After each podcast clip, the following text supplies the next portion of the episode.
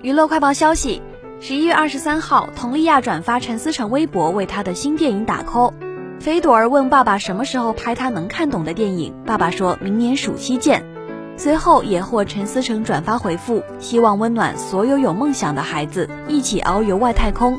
两人曾屡次被传婚变，此次互动力证恩爱，破不和传闻。娱乐快报消息：十一月二十二号，温碧霞在参加某节目录制时透露。